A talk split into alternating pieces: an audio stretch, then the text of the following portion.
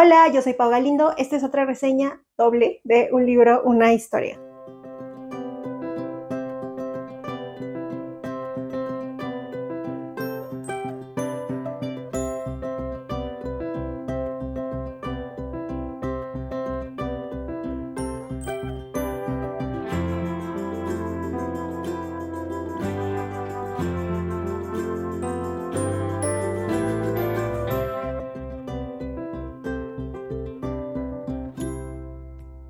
A una reseña más, la penúltima de la séptima temporada del podcast. El día de hoy decidí traerles esta reseña doble que como ya vieron en el título del video, se trata de dos libros de la misma autora, que para serles sincera, eh, yo el primer libro que leí de ella fue el segundo del que les voy a hablar, movida totalmente por el chisme, por el morbo y por el boom que tuvo. Y después de haber leído ese, me enteré que había como una primer parte relacionada en cuanto a los temas y me fui a leerlo también. Aquí quiero contarles que esta fue una investigación o un guion que me tardé bastante tiempo en armar. Desde el momento en el que leí el libro, dije, sí, sí quiero hablar de este libro en el podcast, quiero exponer, eh, pues es un género diferente, quiero comentarlo, ha tenido demasiado boom, creo que sí les interesa como el género o les interesa el tema, puede ser un excelente libro para el cual acercarse, es una labor titánica la que ha hecho la autora y no hallaba cómo estructurarlo porque como ustedes saben, tío YouTube es muy sensible con un montón de temas, pero sobre todo con ciertas palabras o con ciertas cosas que tú digas, que nombres que aparezcan en pantalla, etcétera. Tío YouTube, la verdad es que se puede poner medio roñoso, por favor, tío YouTube, no me bajes el video. Yo ya venía mentalizada que tengo que tener muchísimo cuidado y que muy probablemente la monetización va a estar tricky, pero yo quería realmente platicarles del libro. Por lo cual hay dos pequeños disclaimers que les quiero hacer. El primero de ellos es que voy a mencionar datos que pudieran parecer spoilers para la lectura, pero que es un libro que está basado en hechos reales. Entonces, son cosas que ya han salido en todas las noticias y en todos los periódicos, no es nada de los que nos tengamos que sorprender. Digo, hay muchas cosas que se han ido destapando, es un libro que se publicó hace muchísimos años, más de 10 años, en este caso el primero y el segundo pues se acaba de publicar hace un par, y voy a mencionar como datos, ¿no? Para poderles comentar la línea general de qué se trata, que ustedes conozcan el contenido y que a partir de eso ustedes decidan si les interesa o no. En la segunda parte que les quiero comentar es que sí voy a tener mucho cuidado para poder acomodar ciertas palabras o frases que puede ser parecer que lo estoy rebuscando mucho, pero esta es la cuestión para que YouTube no me diga, ah, tú estás aquí promoviendo cosas que no se deben y me quite el video. Y en este caso me voy a dedicar a exponer únicamente el libro como una obra literaria, como lo que es lo que ustedes pueden encontrar o la lectura a la que pueden acercarse. Al final del video les voy a platicar un poquito sobre esta cultura que se ha ido derivando de todo esto, tráfico de sustancias, de todo lo que hay alrededor de eso, y les voy a hacer una recomendación, si lo quieren ver así, de una serie que pues, yo ya vi y que de verdad disfruté bastante y les quiero comentar datos sobre esa serie y sobre un documental que me recomendó una persona derivado de que estábamos viendo dicha serie. Es lo que van a encontrar al final del video. Se puede decir que este video va a estar dividido en varias partes, pero en dos libros y vamos a hablar del primero de ellos que se titula Los Señores del Narco de Anabel Hernández. Anabel Hernández García nació en la Ciudad de México en 1971. Estudió la licenciatura en Ciencias de la Comunicación en la Universidad del Valle de México y es una periodista y escritora que ha dedicado su trayectoria a la investigación en el narcotráfico, trata de blancas, la corrupción y casos de violación a derechos humanos. Ha colaborado para medios como Milenio, El Universal, Reporte Índigo, MX, el periódico Reforma y la revista Política Proceso. Actualmente colabora regularmente con el periódico Reforma, la revista Proceso, el portal de noticias La Octava, el portal Aristegui Noticias y con el medio alemán Deutsche Welle. En cuanto a la publicación de libros, sus obras más destacadas detallan la complicidad del crimen organizado y las autoridades desde el gobierno hasta la policía, el ejército y la comunidad empresarial. Su trabajo ha sido reconocido en diversas ocasiones. Por ejemplo, en 2002 recibió el Premio Nacional de Periodismo de México por su investigación sobre el gasto de la familia presidencial, especialmente el costo de las toallas. Todo financiado con recursos públicos, noticia que se llamó públicamente como Toalla Gate. Y en 2020 también recibió este reconocimiento por su investigación en su libro El Traidor, el diario secreto del Hijo de Mayo, donde relata la estructura, funcionamiento y negocios del cártel de Sinaloa a través de los testimonios de un capo. Además, en 2003, la UNICEF le entregó un reconocimiento por sus investigaciones sobre las redes de esclavitud y explotación sexual de niñas mexicanas en Estados Unidos. En 2012, recibió el premio Pluma Dorada de la Que le entregó la Asociación Mundial de Periódicos y Editores de Noticias por sus investigaciones. en 2017, fue condecorada con el grado Caballero de la Legión de Honor por su activismo social. Por el tema de sus libros, así como por el éxito de ventas de los mismos, Anabel tiene que contar con protección policíaca permanente, la cual no siempre es eficaz, pues su familia y su casa han sido atacadas dos veces. Incluso, algunas de sus fuentes han sido amenazadas, encarceladas o asesinadas. Ha publicado ocho libros, el primero de ellos en 2005 llamado La familia presidencial, y a partir de entonces se sabe que todos han sido el resultado de investigaciones de años para exponer algún tema sobre el gobierno, el crimen organizado o hechos similares. Hoy hablaremos de dos de sus obras. La primera de ellas, publicada en 2010, una crónica sobre las alarmantes complicidades de los altos círculos políticos, policíacos, militares y empresariales con el crimen organizado, titulado Los Señores del Narco y el segundo es su último libro publicado en 2021, donde nos muestra el papel de la mujer dentro del mundo del narcotráfico, enfocándose principalmente en Emma Coronel. Este se titula Emma y las otras señoras del narco. Anabel Hernández tuvo acceso no solo a una vasta documentación inédita hasta hoy, sino a testimonios directos de autoridades y expertos en el tema, así como de personas involucradas con los principales cárteles mexicanos de la droga. Esto le ha permitido examinar rigurosamente el origen de la sangrienta lucha por el poder entre los grupos criminales y cuestionar la guerra del gobierno federal contra la delincuencia organizada. La autora tuvo que remontarse a la década de 1970 cuando se controlaba el tráfico de nervantes haciendo que los narcos prácticamente pagaran impuestos al gobierno.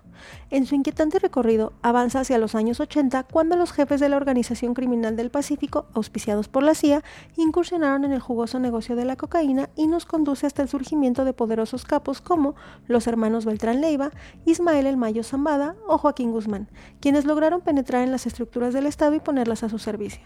Tras echar abajo el mito de la fuga del Chapo de la prisión de Puente Grande, este libro narra su ascenso a la jerarquía del crimen y cómo ha llevado hasta sus últimas y terribles consecuencias un pacto de impunidad con numerosos funcionarios públicos y hombres de negocios. Este libro, en suma, se presenta como un impactante viaje al interior del mundo del narcotráfico para buscar los poderosos resortes que lo mueven, y los ha descubierto con nombre y apellido. Y es así que todo lo que ustedes pueden encontrar de ella son este tipo de libros que son investigaciones, que son crónicas periodísticas o libros de true crime no son novelas como tal. Lo que vamos a encontrar no son hechos de ficción, es la exposición o la investigación. Me imagino como si tuvieras que armar una tesis así mega completa que te llevó un montón. Bueno, de esa manera. Vamos a los datos del libro. Este libro se publica en el año del 2010, pero se vuelve a publicar una edición extendida en el año del 2014. Yo leí, me parece que la edición extendida, porque lo leí en digital, y tiene 568 páginas. Ya les comenté el género y la editorial que lo tiene es Random House y está también por su edición de bolsillo. En cuanto a los costos, en pasta blanda lo pueden encontrar en 389 pesos mexicanos y en su edición digital en 249 pesos mexicanos. Yo, como les comento, lo leí en digital porque pues no estaba muy segura de acercarme al libro. Su calificación en Goodreads es 4.06, yo le puse un 3 y la razón por la que le puse un 3 fue porque entré con demasiadas expectativas porque venía hypeada del otro libro y este se me hizo mucho más pesado toda la información que te presenta es como si estuvieras viendo un libro de historia, porque nos está presentando hechos reales, y en todo momento te están atiborrando de nombres, información, hechos, datos. Que ojo, muchas de esas cosas las sabes porque o ya las viste en las noticias, o en mi caso, para mal o para bien, como ustedes quieran, yo me había chutado la serie de Netflix que abarca un chorro de estos datos, entonces yo iba relacionando así, ah, sí, esto ya lo había visto en la serie. Ah, sí, yo me acuerdo cuando he visto las noticias pero de todas maneras es para mí demasiada información. La verdad, mis respetos para la tesis que sabe toda la autora. Y en cuanto a la edad de lectura recomendada, yo lo pondría para unos 18 años en adelante, no menos. ¿Por qué? Porque necesitas tener un montón de criterio para que te acerques a este tipo de lectura y sobre todo tiene que ser un tema que te interese. Y no digo que te interese en el sentido de, ay, yo quiero saber, me encanta y demás, sino como en el sentido de que tú quieres conocer el dato histórico. Es como para mí que vivo en México, saberte los datos de la independencia, saberte los datos de la revolución, de escultura general. En este caso, yo lo veo un poquito en ese sentido. Fíjense que, haciendo un paréntesis, en la mañana estaba platicando con el guapo y justo hoy antes de grabar este video, y me manda, siempre lo estamos mandando TikToks. Entonces me mandó un TikTok en el que aparecía un batito que hablaba y se me olvidó el nombre del estudio, pero por aquí se los voy a poner en la pantalla de que se hizo un ranking a la fecha de cuáles son las ciudades del mundo más peligrosas para visitar, ¿no? Y empieza así de número, no me acuerdo ni en cuál empieza, 15, 14, lo que sea. De todo ese ranking, más de la mitad son de México, o sea, sí hay unas ciudades de Brasil, de las que me acuerdo, no cuáles otros, pero me acuerdo de Brasil. Desafortunada y tristemente en México han ido aumentando los índices de violencia, entonces yo lo veía y en un tono de así de que, ¿qué onda? Entonces vivimos en la ciudad más peligrosa del mundo. me metí, busqué, dije, a ver cuál es el estudio, me metí a internet y dije, ah, sí, sí existe, ah, sí, sí es real, dije, ah, chale. Y es triste porque yo quiero mucho a mi país, la verdad es que México se me hace un país muy bonito, muy hermoso, que tiene mucha cultura y es lamentable que tengamos un gobierno insuficiente y que tengamos todo este tipo de hechos pasando y pues amedrentando obviamente a la gente que solo trata de sobrevivir a su día a día, ¿no? Y tener dinero para comer y para trabajar. La verdad es muy triste, es muy lamentable. Me sorprendió mucho ver ese TikTok. Y regresando al contenido del libro, siento que en este sentido conocer todos estos hechos que de alguna manera sí son históricos, todo lo que ha pasado con la historia de nuestro país, cómo se mueven los hilos, nos puede dar un poquito de criterio para nosotros sacar nuestras propias conclusiones y evidentemente pues estar informados y tener una opinión al respecto. Digo, es un tema que pues queramos o no existe y es mejor saber cómo de qué se está tratando. Lo primero que les voy a contar es que este libro de los señores del narco nos va a contar capítulo a capítulo hechos puntuales que han tenido que ver con la historia del crimen organizado en nuestro país y que obviamente por la magnitud han tenido un impacto a nivel internacional. Este libro es del 2010, se ha publicado durante el sexenio de Felipe Calderón y por lo tanto, obviamente muchas de las cosas que se destapan, que yo me imagino que en su momento debe haber sido así de, ¡Ah! esta mujer dijo así del montón de nombres, como pasó ahorita con el segundo, en este sentido, pienso que ya muchas de las cosas que en ese momento estaban publicadas ya son verdades sabidas, verdades comprobadas, hechos aumentados y demás. En este momento la autora dice, yo me enteré de esto y aquí está la información y ahorita pues ya por a través de las noticias, incluso hasta de la parte de televisión y de serie, ya sabemos que esos hechos o que muchas de las cosas que ella nos está contando sí fueron verdad. Como les conté, este libro tiene poco más de 500 páginas, están divididas en 11 capítulos y en cada uno de los capítulos ella nos va a armar todo el resultado de su investigación de casi cinco años en el que ella nos va a presentar testimonios, expedientes judiciales, entrevistas con personalidades de la política, de la milicia, del mismo crimen organizado. Ella tiene como todas las fuentes, en algunos casos dice así como de unas no quisieron aparecer, en algunas no puedo mencionar el nombre, este sí me dijo que aquí. Y al final como de cada capitulito, y eso también pasa en el segundo libro, viene como las notas y dentro de las notas así de por si dudan, esto está en tal expediente, por si dudan, esto me dijo tan persona, por si dudan, todo así como que todo con pruebas para que nosotros pues rescatemos esa información que ella nos está proporcionando y pues como les digo, saquemos nuestras propias conclusiones. Lo primero que nos va a contar el libro es la muerte del cardenal Juan Jesús Posadas Ocampo en mayo de 1993. Él muere en un enfrentamiento armado en el aeropuerto de Guadalajara. Aquí ella, muy de manera general, les puedo decir que ella nos comenta cómo es que en un primer momento esto lo hicieron parecer como un crimen de fuego cruzado entre pues bandos enemigos. Después había versiones de que no, de que la persona que estaban esperando para desvivir era uno de los altos mandos de uno de estos cárteles y que pues lo confundieron y demás. Un par de meses después, en junio de 1993, y quizás podríamos decir que derivado de este primer hecho que les acabo de contar, ocurre en Guatemala la detención de una de las personas más buscadas probablemente del mundo, que era Joaquín Guzmán. Él, esta es la primera vez que logran detenerlo, después de que hay como hay un operativo, más o menos la autora nos cuenta qué pasó, y lo acusaban en un primer momento de haber sido el responsable de fraguar la muerte de esta persona de la Iglesia Católica. Ya si ustedes se meten a las noticias y ustedes están como un poquito enterados, pues obviamente después de todo eso hubo este, juicios, persecuciones y que a quién encuentran y que a quién culpamos, pero por ahí pues el libro nos va a dar como la información de lo que se sabía hasta el momento de publicación de la obra. En este punto del libro, y una vez que sabemos que hubo un crimen y que hubo una primera detención de este personaje, el libro nos va a remontar a la infancia de este personaje que nace en Badiraguato, Sinaloa. Aquí, uno de los hechos que más me llamó la atención durante toda la lectura, que de hecho lo aborda como en un primer momento porque conocemos cuáles fueron las raíces, dónde creció, que era de bajos recursos, etcétera, y lo vuelve a retomar más adelante cuando nos habla como de estos enormes eh, espacios en ciertas ciudades o ciertos municipios de nuestro país en donde existe el cultivo, pero en muchos casos este cultivo pues es de plantas que se utilizan para la producción de sustancias ilícitas. Aquí, eh, eso, algo que me llamó la atención es que esta región, y que lo sigue siendo hasta la fecha, es una región en la que se planta muchísimo amapola y opio. Y al ser principalmente campos dedicados a esto, pues las personas que viven ahí lo trabajan como un trabajo normal, como tener un trabajo pues en el que tú te levantas y vas a la siembra y pues es lo que te da de comer a ti y a tu familia. Y los chavitos, en este caso como Joaquín, se dan cuenta desde su infancia qué es lo que pues se vive, cuál es la situación, cómo viven sus papás económicamente y muchas veces movidos por ellos ver quiénes son las personas que ostentan el dinero, quiénes pagan los trabajos, cómo está la onda, pues se motivan o se dejan llevar para ser jalados como pues a ese tipo de situaciones. Aunque Joaquín Guzmán no es el único personaje del que nos van a hablar, sí es el que más vamos a recurrir, porque evidentemente ha sido uno de los más importantes como en ese rubro, si no es que el más importante. Y nos va a remontar en muchos momentos de su vida, desde infancia, adolescencia, cómo fueron sus primeros momentos, cuándo entró a estas situaciones, cuándo empezó a agarrar más poder, etcétera, pero vamos a ir conociendo pues la historia de otros personajes de este tipo que han sido bueno, nombrados en televisión, como les digo, en películas y obviamente en las noticias por todas las situaciones que ocasionaron en el país. Otro de los hechos que para mí fueron más relevantes que son abordados en esta investigación es el dedicado al secuestro, la tortura y el fallecimiento de la gente de la DEA, Kiki Caramarena, en febrero de 1985.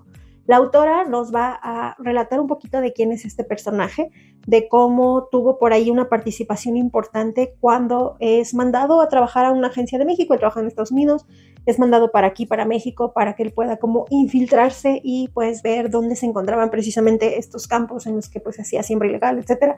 Él se mete, logra ayudar en operaciones importantes, logra tomar un, poquito de relevancia sin levantar muchas sospechas de que pues él era el que ahí andaba coordinando esto y por determinadas situaciones es detenido, secuestrado y bueno, le hacen inimaginables cosas. Aquí, una vez que la DEA se entera de lo que le había pasado, decide aventar un operativo que se llama Operación Leyenda, para buscar a los culpables de este hecho, porque pues habían hecho esto contra un agente, un ciudadano norteamericano.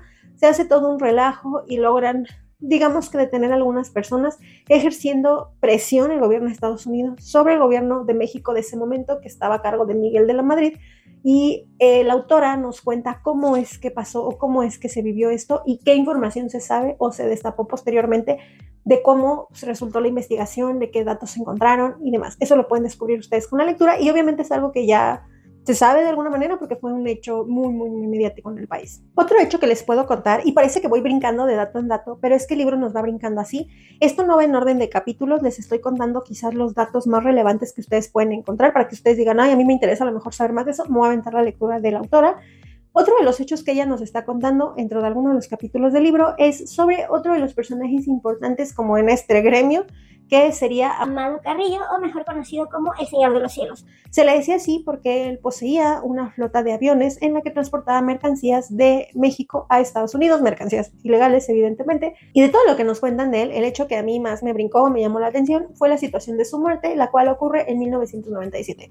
Esto es porque resulta que él era uno de los personajes más buscados de todo México y en ese tiempo decide someterse a unas cirugías estéticas para modificar o alterar su rostro, para, sí, pues, como un cirujano plástico, y eh, llega a una clínica, pasa un montón de horas, como ocho horas en cirugía, y al final o ya la parte de recuperación le administran al parecer una anestesia, él no soporta ese proceso de recuperación y muere. Aquí hay algunas teorías de que si en realidad eh, la muerte sí fue sin querer o hubo una situación de que fuera provocada o que a lo mejor igual ni desfalleció y resulta que anda por ahí libre. Y esto no lo deja entre líneas la autora. En este sentido, una de las historias o la historia que para mí le da sentido al libro, que aunque todos los datos que nos está presentando son importantes y son informativos, creo yo que el que le da sentido es el más sonado de todos, que fue el tiempo que pasa el Chapo en la cárcel cómo es que se lo llevaba y cómo es que se da su fuga, poniendo en evidencia quizás cómo es que desafortunadamente el gobierno, una de dos, o está viendo lo que pasa y decide hacer de la vista ciega de los oídos sordos, o realmente a qué nivel están coludidos como para que sea impune todo lo que este tipo de personas hacen, ya que ellos pues de alguna manera muy por abajo del agua pues mueven o han movido todos los hilos del poder. Ya les comenté en un inicio que Joaquín es detenido en 1993, pero es trasladado en 1995 al penal de Puente Grande, donde él debía cumplir una condena de 20 años. Y, contrario a lo que muchas personas pudieran pensar, las condiciones en las que él se encontraba eran unas condiciones de sí, obviamente privación de su libertad. Digo, no tenía así como que la mansión, la casa y los lujos, pero tenía todos los lujos que le eran posibles dentro del espacio en el que se encontraba. Tenía acceso a comida, tenía acceso a ciertos pues víveres, electrodomésticos o cosas para hacer su espacio confortable y tenía incluso acceso a mujeres. Todo esto la autora nos lo describe y nos lo da a conocer para que viéramos que pues sufriendo pues realmente no se encontraba y como todavía desde dentro del penal él podía seguir manteniendo de alguna manera control o información de lo que estaba pasando afuera y cómo él seguía pues moviendo las cosas. El hecho más grande que ella destapa es que la sonada fuga, que yo creo que todo el mundo sabemos, donde se dice que él salió escondido en un carrito de lavandería y pues se les hizo perdedizo y se salió del penal. No ocurrió así, ella dice que en realidad esa fue una coartada y que él salió vestido de oficial por la puerta grande y caminando a la vista de todo mundo, por lo tanto pues debió de tener ayuda y debió de tener tapaderas para que no se hiciera como esa versión pública. Otra de las cosas que nos comenta es su relación y boda con Emma Coronel, pero de eso les platico más en el siguiente libro, porque pues de eso se trata prácticamente todo el libro, pero sí lo mencionan aquí, si nos dan algunos datos para que sepamos. Y pues muchos años después la autora le dedica un libro exclusivamente a ella y a muchas de las mujeres que han estado involucradas con este mundo. También menciona, además de los que ya les comenté, un montón de datos sobre un montón de los personajes más importantes de este rubro dentro de nuestro país.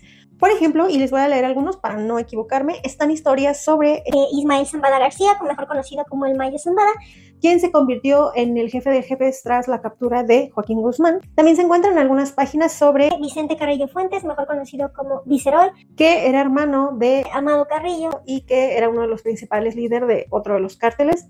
También nos cuenta sobre Edgar Valdés Villarreal, alias La Barbie, quien era parte del cartel de los Beltrán Leiva y que hay una cosa muy conocida sobre él cuando pasa su detención, porque resulta que este hombre eh, sale sonriendo en las fotos cuando lo capturan, de alguna manera sale como hasta burlándose dentro de toda la prensa y todo el faramaya que hacen cuando detienen a una persona de este tipo.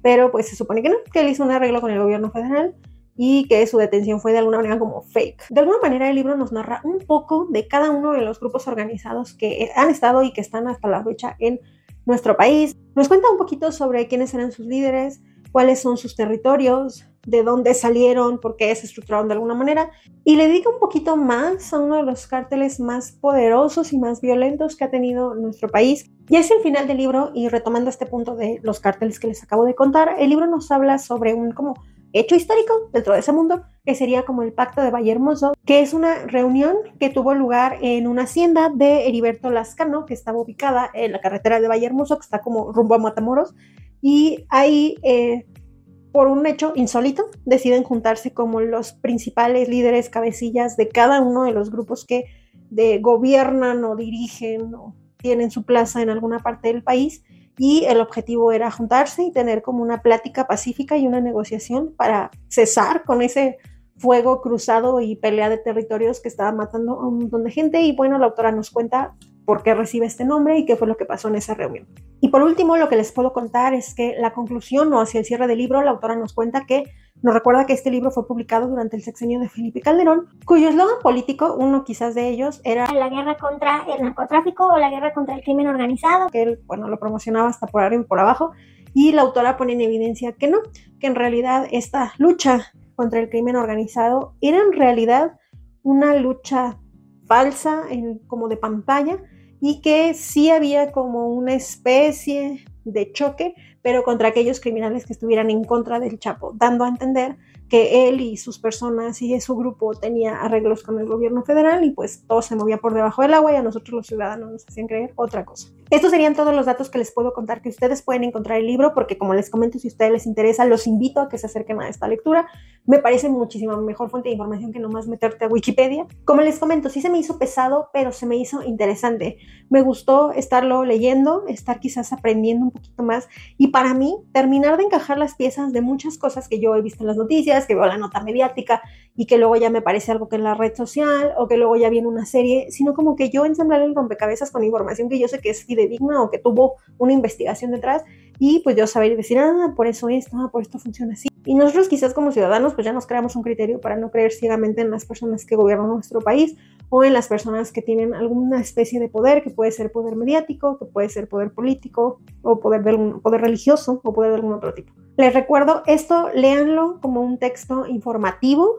Desafortunadamente siguen pasando muchísimos hechos violentos. Cada vez te levantas y mínimo diario hay una noticia del tipo. Es cansado, la verdad es frustrante, a mí me, estresa. Creo que los comentábamos cuando yo tenía el podcast con Richard, comentábamos que cuando sucedió todos estos hechos de salud, me estresaba estar viendo las noticias y en todo momento solo estar viendo este, patrullas y sirenas y muerte. Es cansado, es frustrante. Entonces tomo la decisión de escoger nada más ver un ratito de noticias, si me interesa algo puntualmente lo busco yo directamente en internet, pero no me gusta prender la tele, bueno yo no tengo tele como tal, pero luego si estoy en casa de mi mamá, prender la tele y ver que todo es muerte, caos y destrucción en mi país es muy triste.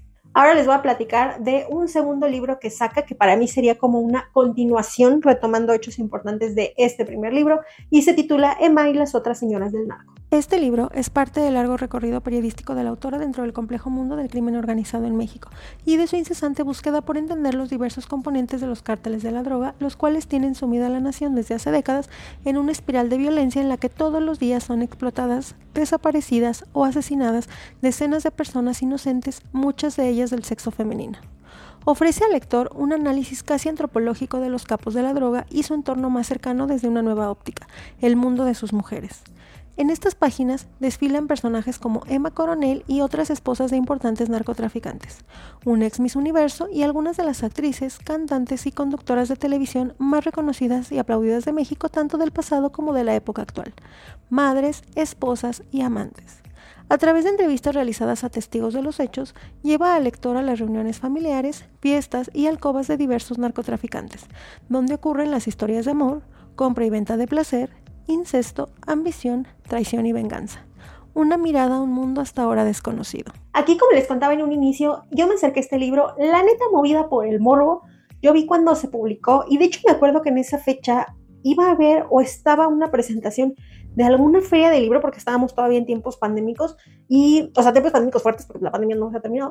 Y en ese sentido yo vi que la autora se iba a presentar o vi un clip de que se presentó, de que fue a presentar el libro, no me acuerdo ni dónde era, pero el punto es que la vi y yo dije, esta mujer debe traer así de 35 guaruras y 25 personas cuidándola, este, mezclados entre la gente. De verdad que me impresionaba mucho porque yo entiendo la magnitud de los hechos que está exponiendo y ella misma, si ustedes se avientan un clavado mucho más profundo a su biografía, van a ver que ha sido víctima de, personalmente, familiarmente, y las personas que han colaborado con ella han sido víctimas de la venganza de haber expuesto alguna determinada información.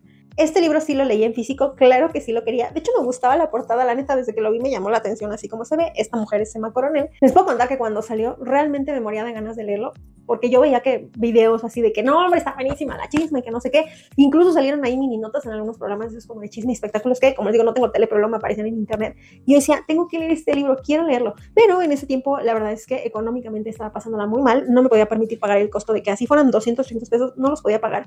Y me tardé un poquito en que el libro llegara a mí. Fue de los primeros libros que compré post pandemia. Durante el tiempo de pandemia no pude invertir en libros, no pude comprar nada porque o comía o compraba libros. Y este fue de los primeritos que compré porque quería leer el libro a ese nivel. Les cuento, este libro se publica en 2021, tiene 320 páginas, el género es el mismo, sería crónica o true crime, aunque por ahí encontré que venía marcado también como biografía como tal en algunas de esas páginas donde te ponen como todos los datos generales de los libros. El libro tiene 10 capítulos y en la parte en medio tiene una parte de archivo fotográfico que están todas las fotos juntos, así como pegadas en medio en papel fotográfico en la parte central del libro. El sello editorial es Penguin Random House y también está por Ediciones de Bolsillo, que es también de Penguin, pero con las ediciones que son un poquito más pequeñas, de bolsillo precisamente. En cuanto a los costos, ustedes lo pueden adquirir a la fecha de grabación de este podcast en 299 pesos mexicanos, en, así en pasta blanda, o 229 pesos en su edición digital. De este está el audiolibro en muchas plataformas como Audible, incluso como YouTube. Y del otro me faltó comentarles ese dato, también lo encuentran en las mismas plataformas en audiolibro. En cuanto a la calificación en Goodreads, tiene un 3.91. Yo le puse un 4 porque el chisme es chisme y me gustó mucho la forma en la que está narrado. Y en cuanto a la edad de lectura, igualmente yo lo recomendaría para unos 18 años en adelante porque les repito, necesitamos tener criterio para acercarnos a este tipo de información y sobre todo nos tiene que interesar, nos tiene que interesar conocer el hecho y pues saber a qué nos estamos enfrentando y tener un criterio para nosotros decidir qué desinformación apropiamos, porque sí, porque no, cuál queremos ampliar, etc. En este libro, la autora nos va a contar lo que sería la historia de amor entre algún personaje del crimen organizado y alguna o muchas o varias de sus mujeres que pudieran ser chicas que se encontraron en algún lugar perdido ahí por Dios o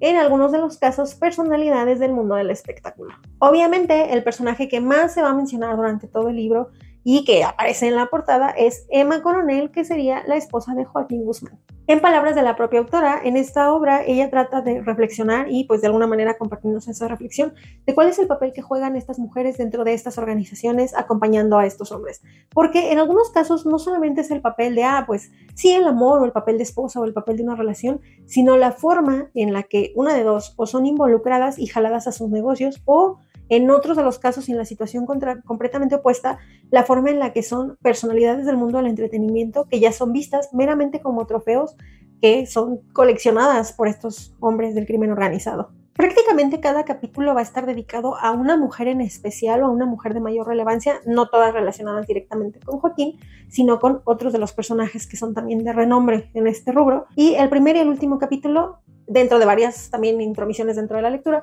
está dedicado a Emma Coronel.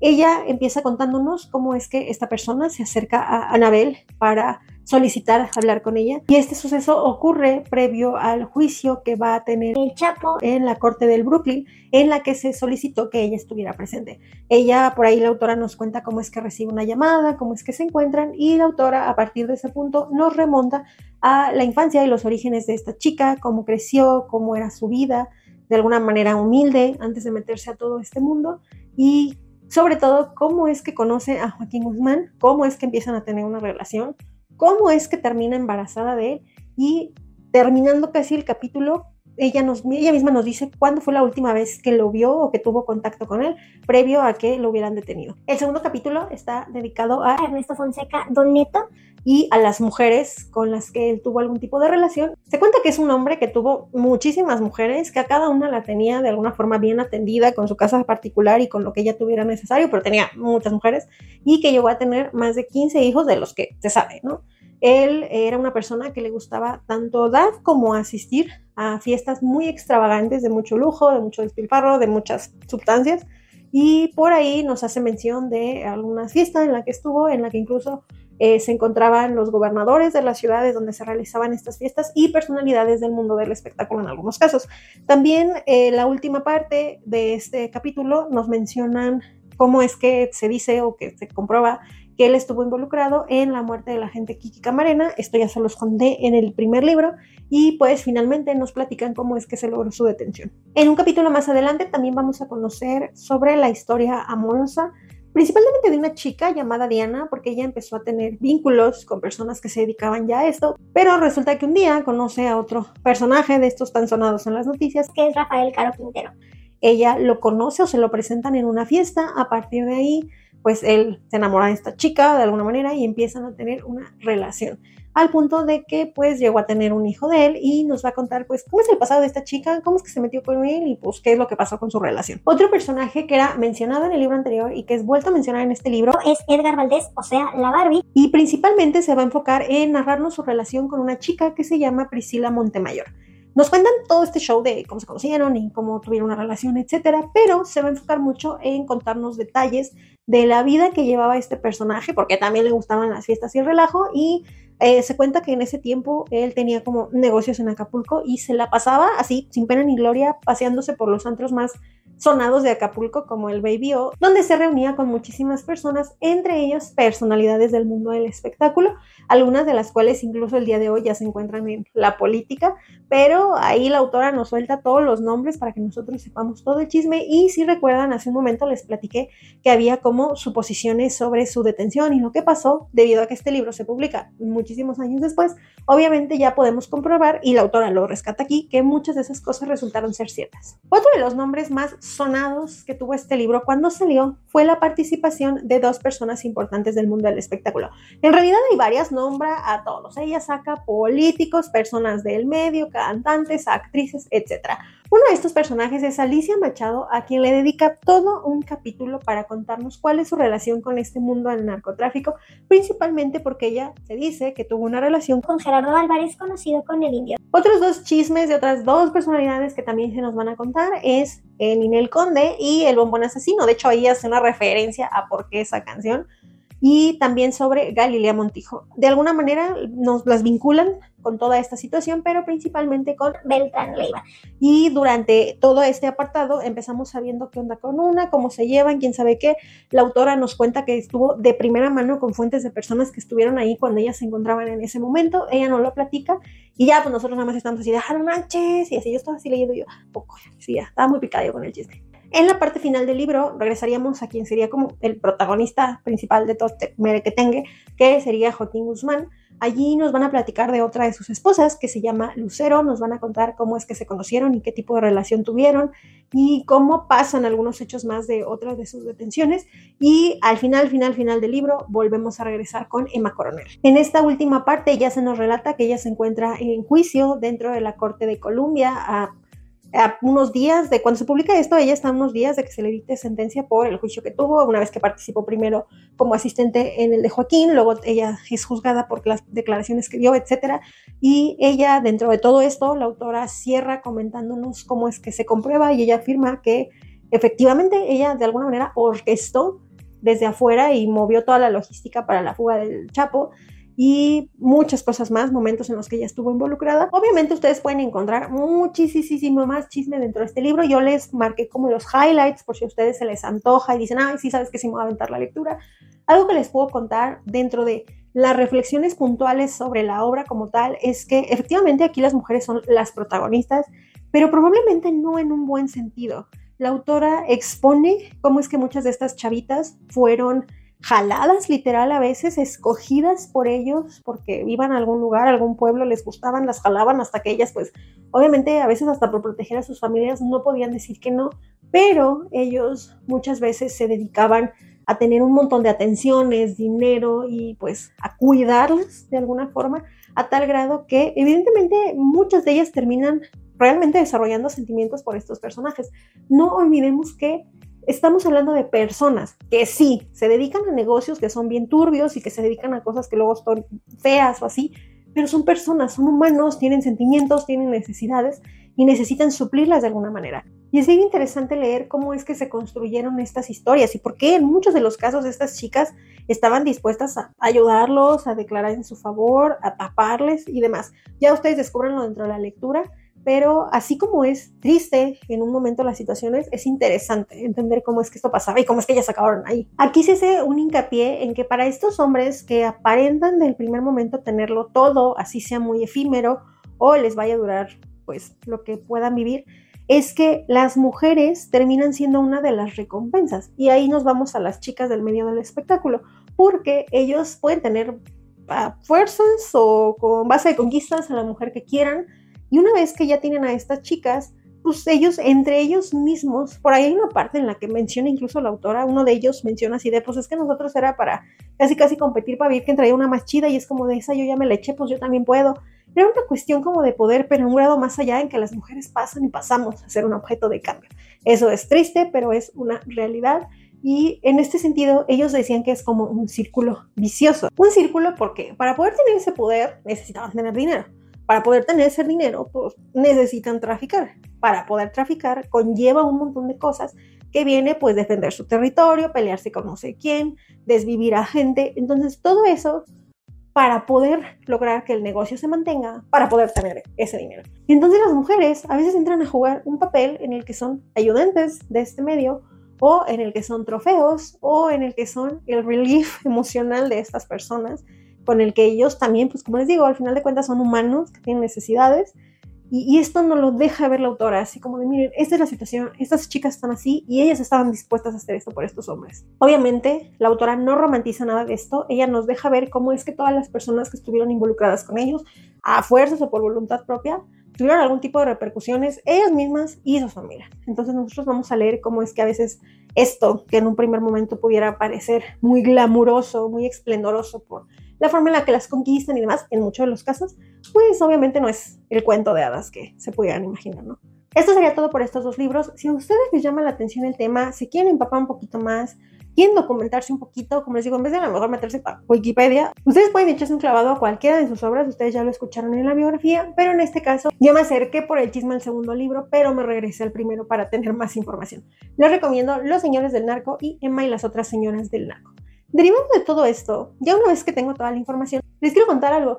Estos dos libros los leí posteriormente a que yo ya me había chutado una serie que hizo Netflix, que como tal se llama Narcos, y hay otra segunda parte que es Narcos México, que a mí en lo particular me gustó mucho. Yo la empecé a ver con Chernobyl, les tengo que contar, él fue el que me puso a verla, y me dijo, no, hombre, esta serie está bien buena, que no sé qué. Y decía así como que, ay, lo que les digo es que eso como que del crimen y que ver las noticias, me decía, no, no, no, de verdad está muy buena. Es como una persona que sí le gusta mucho como investigar esas cosas y me dijo, yo encontré que están bien retratados los hechos, o sea, no deja de ser ficción, pero mira, etcétera, me la vendió. El punto es que la empecé a ver, me atrapó, terminé todo el montonal de temporadas que son. Obviamente los invito a que vayan a leer la novela, pero si ustedes como que dicen, oye, es que como que no sé, no sé si me quiero enterar, que hoy deberían de enterarse, no viven abajo de una piedra, eso es una realidad muy triste que pasa en nuestro país, pero está la serie. Y en la serie, la verdad es que a mí me sorprendió, ahora que leí los libros, que yo, yo personalmente digo, no sé estuvo bien o mal, pero yo decía, ay, todo esto ya lo vi en la serie. Entonces yo sentía que todo lo que ya había visto acá, que obviamente es una representación de ficción, yo lo estaba leyendo ahora los hechos reales, yo contrastaba y obviamente son cosas que yo en algún momento, muchas de ellas llegué a ver en las noticias. Entonces yo, ah, si esto salió en las noticias, sí, yo me acuerdo de esto. Es como que todos esos flashes ya yo lo hilaba y ya puedo decir que tengo información sobre el tema, ¿no? Ya, ya tengo una información y pues obviamente eso me permite tener un criterio, algún tipo de opinión o poderlo comentar con alguna otra persona. En ese sentido, y antes de platicarles de qué se trata la serie, siento yo que en últimos años, y esto lo platicaba con Chernobyl, se volvió como una cuestión popular, si lo quieren ver así, todo lo relacionado con la narcocultura. Este es un fenómeno que se ha dado en muchos países de Latinoamérica, principalmente en Colombia y México. Y en este sentido hay toda una investigación en Internet, por ahí me aventé varios estudios en los que se supone que en México esto empezó a tener un auge a partir de los 70, a partir de que se empezaron a volver públicos cómo es que se llevaban este tipo de negocios, qué personas estaban y pues obviamente que empezó su caza y captura.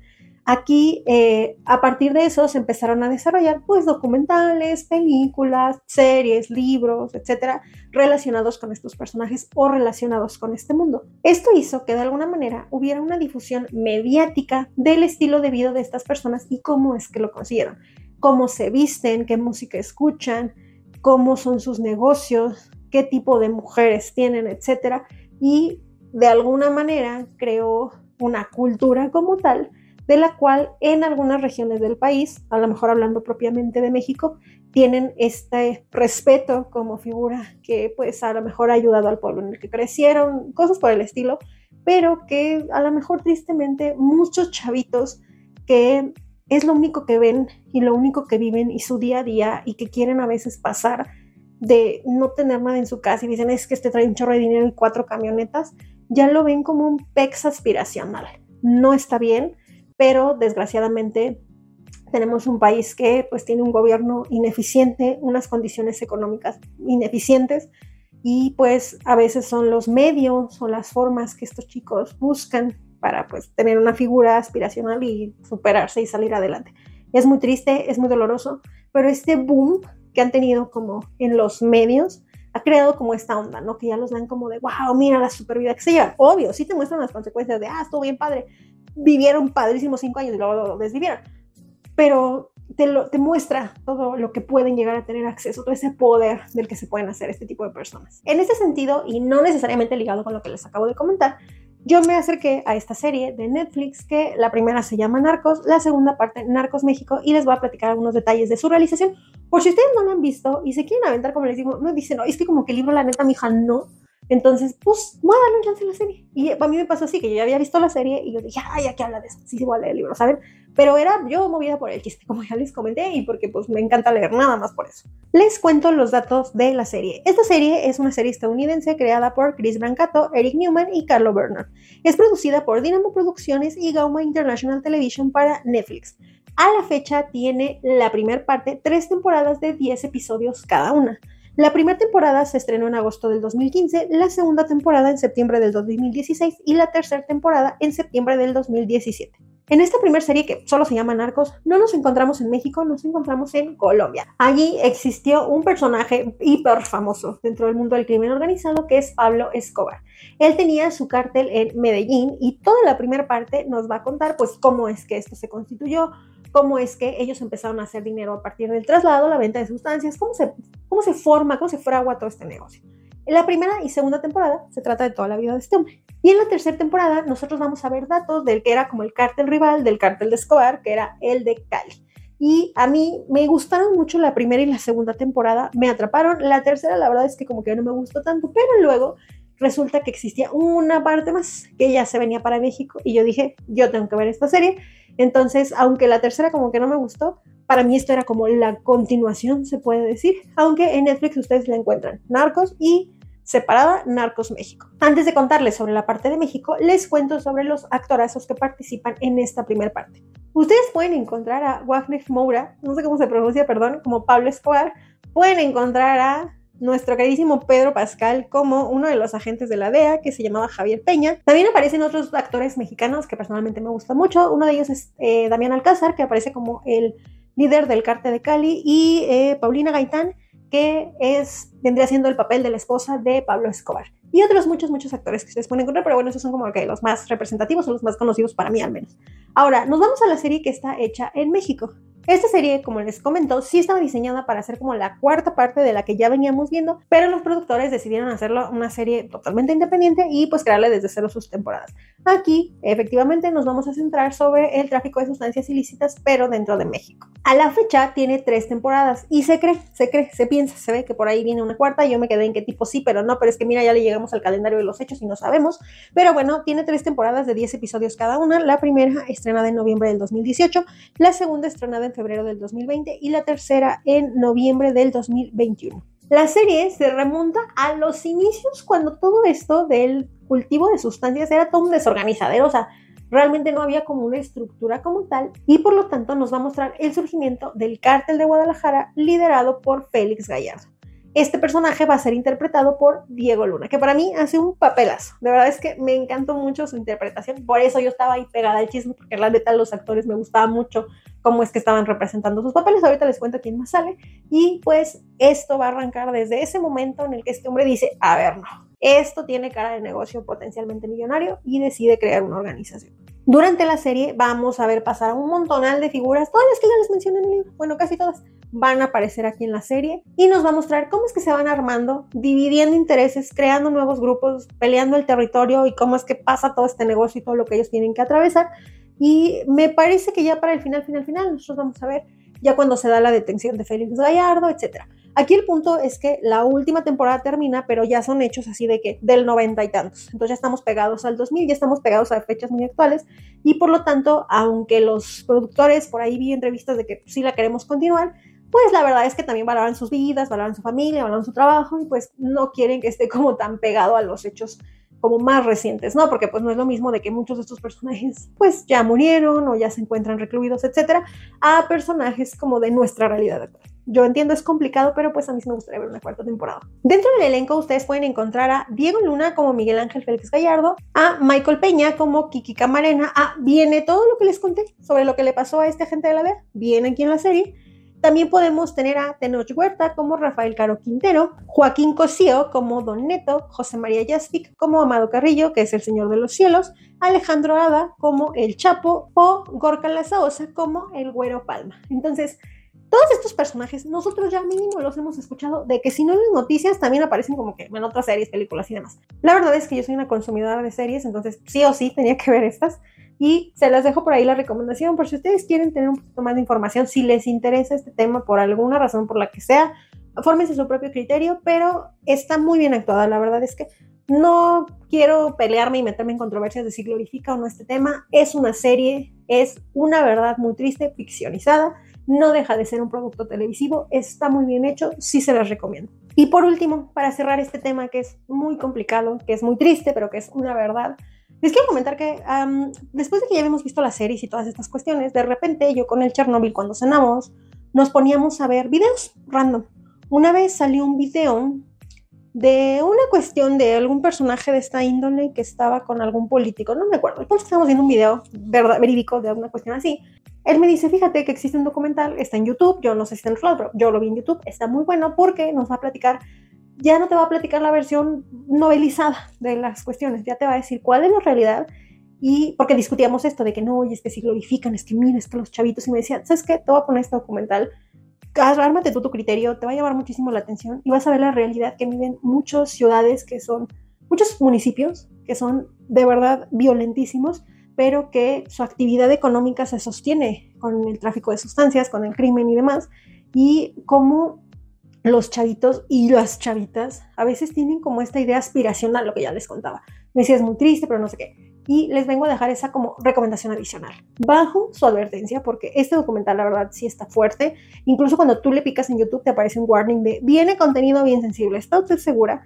porque dentro de las primeras escenas aparece que hubo ahí una discusión armada en una colonia que se ve pues humilde de bajos recursos y cómo están las mamás de estos chicos llorando la pérdida, pero los chavitos así de no, hombre, este bien chido y es, es de no creerse, ¿sabes? Entonces yo lo vi con ojo crítico me sirvió mucho para tener perspectiva y cuando estaba armando esta investigación me acordé, así se me vino la iluminación divina de la Rosa de Guadalupe y dije, lo voy a poner, se los voy a mencionar. Este documental está realizado por Parts and Labor en asociación con Ocean Size Pictures y con K5 Internacional. Dura una hora y media que se te va como agua. Ojo, es bajo advertencia, igual lo recomiendo de 18 años para arriba, obviamente más chiquitos no nos da una perspectiva más cruda y vuelve a retomar lo que yo les comenté que muchos antropólogos han estudiado, que es el fenómeno de la narcocultura, cómo el fenómeno del narcotráfico ha permeado en muchas áreas de nuestra sociedad, teniendo como hasta un este estatus como de ejemplo. Bueno, ustedes véanlo, Ustedes pueden hacer su propio criterio de todo lo que les acabo de contar, pero de verdad el documental vale bastante la pena. Igualmente, ya que andamos aquí en YouTube, yo los invito a que sigan el podcast en todas sus redes sociales, un libro, una historia o arroba podcast de libros, en Facebook, Twitter, Instagram, YouTube. A mí me pueden seguir en todas mis redes sociales como Pau Galindo o arroba soy yo bajo Pau Galindo o arroba los libros de Pau.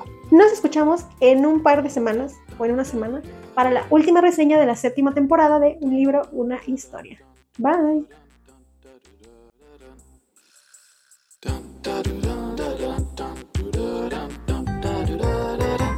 El funny fact de Sabrina que les vengo a comentar el día de hoy. Estaba dormida, de hecho sí estuvo chillona, pero anda regañado desde la mañana. Porque, como ustedes podrán notar, ya no hay la tira de luces LED que había en el fondo. Esa tira no me servía para iluminar, yo la utilizaba únicamente como decoración. Y alguien, el otro día, eh, la zafó, porque estaba haciendo, estoy haciendo como unas remodelaciones de este espacio. De hecho, quité cosas y moví cosas y bueno, el punto es que la tira yo creo la separé poquito. Entonces alguien dijo, ah, pues una tirita y la jaló. La mordió y cuando la prendía, únicamente prendía dos letras, tira RGB, prendían, me parece que dos, saltaba el azul. Y eh, la regañé y ya, bueno, la volví a pegar. Y de repente, al día siguiente, me doy cuenta que la mordió, o sea, literal, la quebró con sus dientes, la partió. Obviamente la tira ya no prendía, no la pude reparar. Entonces alguien, ya le dije que tiene que trabajar para reponer esa tira. Y no sé qué trae, ahorita anda muy traviesa. Y hoy todo el día se la pasó regañando, no me acuerdo qué hice en la mañana. Pero el punto es que la regañé por algo que hice y le dije, bueno, ¿qué traes? Creo que estaba como entrando a la preadolescencia o algo así. Y ahorita, después de regañarla, le dije, no, hoy se me va a dejar grabar, ya como que fue de achale, y se va a acostar a su cama. Y ahorita me lo traje y dije, salude a la cámara, para que cuentes tu trabajo. Y al tío la gomita